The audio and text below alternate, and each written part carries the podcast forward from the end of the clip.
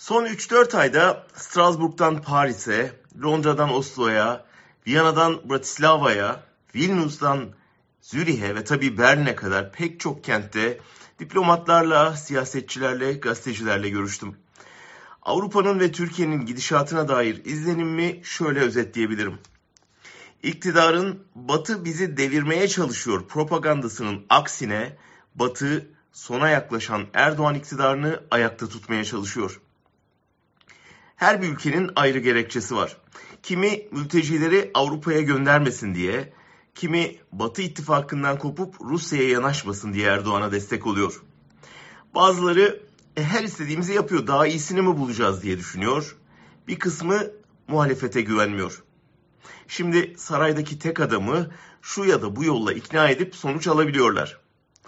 Mesela altılı masadakilerin muhtemel iktidarında koalisyonun her ortağını tek tek ikna etmekte zorlanacaklarını düşünüyorlar. Kaldı ki iktidara aday olanların Avrupa Birliği, NATO, Rusya gibi konularda ekonomik politikada ne düşündüğünü de hala tam olarak bilmiyorlar. Financial Times'ta önceki gün yayınlanan makale aslında Batı'nın bu tavrını mükemmelen özetliyor.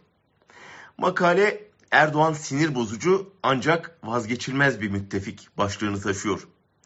Yazar Erdoğan'a demediğini bırakmıyor. Çileden çıkarıcı, şantajcı, baskıcı, can sıkıcı, rahatsız edici, kaypak, sinir bozucu, ekonomiyi yanlış yöneten, çaptan düşmüş bir politikacı.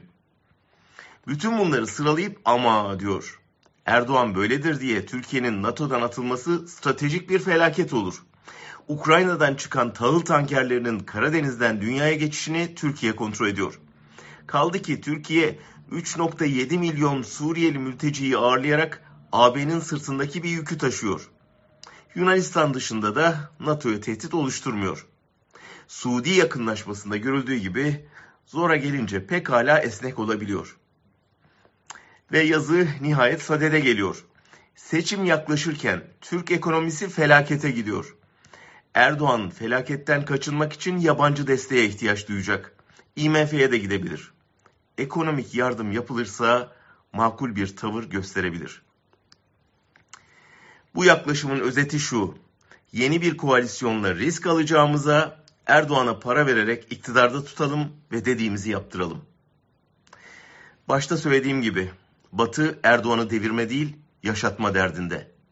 Bu baskı rejimi yıkılacaksa dış dinamikle değil, dış dinamiğe rağmen yıkılacak.